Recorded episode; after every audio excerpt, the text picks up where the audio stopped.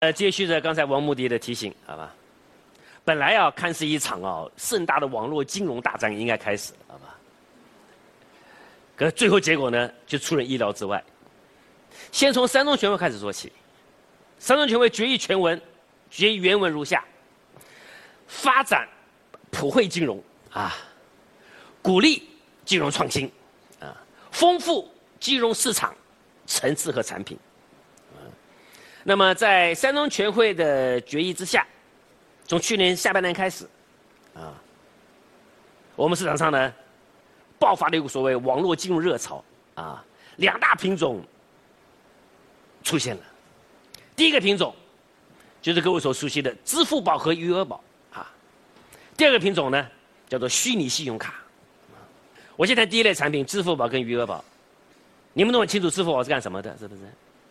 如果钱用不完呢，还可以转到余额宝去啊，可以拿到百分之五以上的利息。那对我们小老百姓而言呢，收入增加了，何乐不为呢？是吧？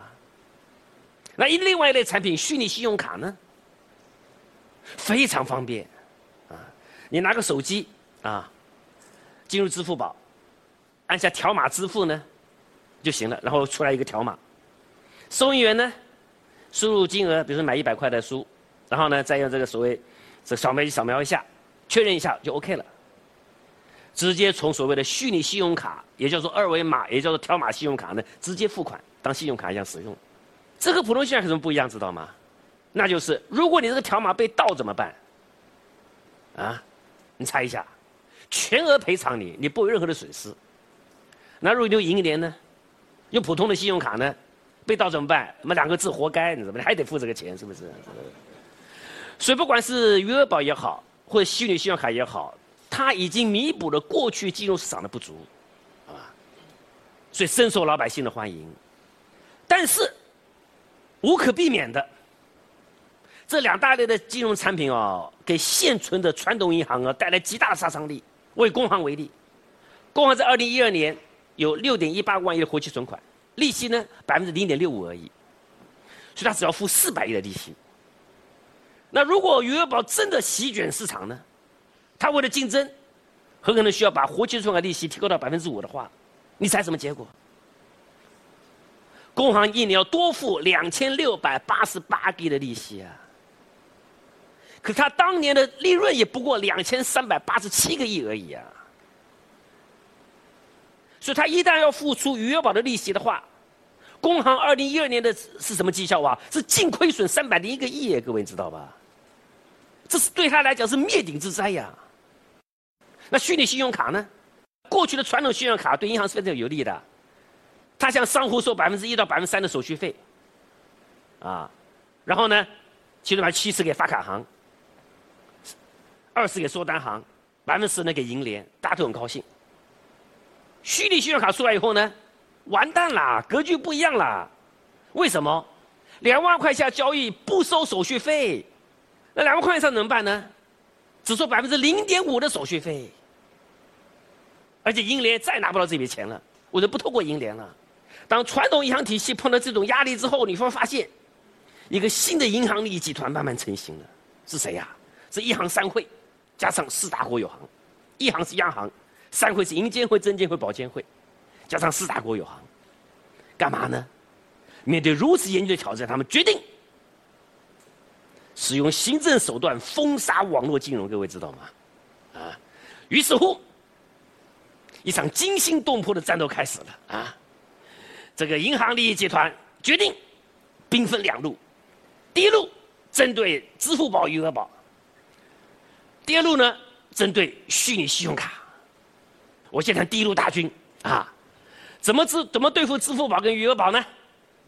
采用了三板斧的战略啊，第一板斧。规定以后啊，只可以从银行账户、银行卡转账到支付宝，但是不能够转回去。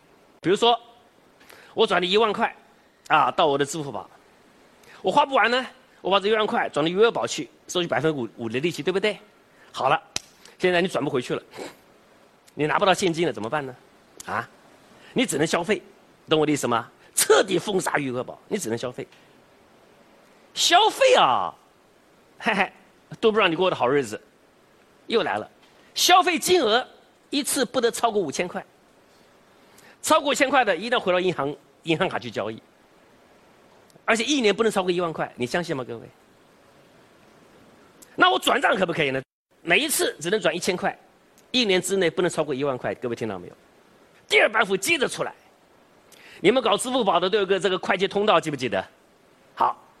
从三月一号开始到三月二十三号，四大行发表声明，好吗？每日的余额啊，工行跟建行呢降降到了从五万块降到了五千块，啊，农行跟中行呢降到了一万块，你连快捷通道啊你都拿不到足够的资金，好吧？第三板斧也出来了，四大行里面的三家。干脆拒绝什么协议存款？什么意思啊？女额宝目前已经累积了五千亿的资金了，你如何给你的投资人百分之五的回报呢？都是透过协议，跟四大行或者股份制银行协议，说我我把钱存在这里，你给我百分之五的利息，然后呢把这钱给你的投资人，对吧？好了，四大行里四大行里面三家决定拒绝和余额宝谈论任何的协议存款，不跟你根本不跟你来往，好吗？于是乎，透过这三板斧，目的全面消灭支付宝跟余额宝。当然了，其中第一板斧啊是个草稿草案，那目前还没有最后定案。可是我感到忧心忡忡。那么第二路军呢，那打向了所谓的虚拟信用卡。请看这个，三月十一号，支付宝和腾讯。和中信银行合作，各发一百万一百万张虚拟信用卡，啊，那我我前面说过了，这是个就是一种二维码条码的信用卡，非常方便啊，我们的消费者特别的喜欢。那么到了三月十二号，由于这个大的利好消息啊，中信银行的股价涨停，可见我们社会是非常支持虚拟信用卡的。三月十三号。央行啊用行政命令，啊，决议直接封杀，好吧？他的理由什么？哎呀，我是为你们消费者考量，因为安全的问题。哎呦呦呦呦！呦央行啊，或者银监会啊，利用安全替你们着想，做安全的理由啊，已经封杀了很多了，你知道吧？这这不是第一次了。二零一一年九月三十号。很多银行为了资金不足，为了揽存，啊，搞了一个银行发行的理财产品，好吧，而且利率比较高，百分之六的利息，啊，银监会立刻叫停，发了一个文件，也叫做文件封杀，什么意思？中国银监会关于进一步加强商业银行理财业务风险管理有关问题的通知又来了，又有风险问题封杀了，好吧？好，还有呢，另外一个例子呢，民生银行的例子，二零一三年六月份，民生银行。开了三千五百家金融便利店，在各个社区。为什么要开？因为开分行、开支行非常不方便。你要重新在银监会报批，我告诉你啊，当然烦得不得了。但是股份制银行，你不能没有网点呢。你要和四大行竞争，呢怎么办呢？民生银行想出个办法，叫金融便利店，各个社区开金融便利店，而且营业时间非常弹性，服务非常好，老百姓非常欢迎。结果，二零一三年九月份，有民生银行推出这种所谓的金融便利店。使得存款余额啊暴涨了百分之三十二，增幅为所有上市公司的第一名，老百姓喜欢，喜欢结果呢，那就是当年的十二月十一号，银监会叫停社区银行，为什么？还是图什么安全理由？为何我本人呢对所谓的网络金融呢，我是基于给予比较高的评价？两点，第一点。它能够给我们小老百姓呢带来真正的实惠，这是第一点。第二点，它能够给这个死气沉沉的传统银行体系呢带来极大的杀伤力。那么最后呢，我要用马云那句话呢做今天的结论。三月十八号，马云在阿里巴巴技术论坛上表示：“啊，有时候。”打败你的不是技术，可能只是一份文件。好，感谢各位学友收听，欢迎加入老师的微信学友群，与同学一起学习交流，与老师面对面哦。我的微信号是企业微大学的拼音，企业的全拼 Q I Y E，微首个字母 W，大学全拼 D A X U E，我在这里等你哦。再插播一则广告。由企业大学杂志主办的“二零一四何去何从：传统产业互联网化转身转型嫁接”课程将于四月二十六至二十七日举办，两天一晚高强度学习六大模块。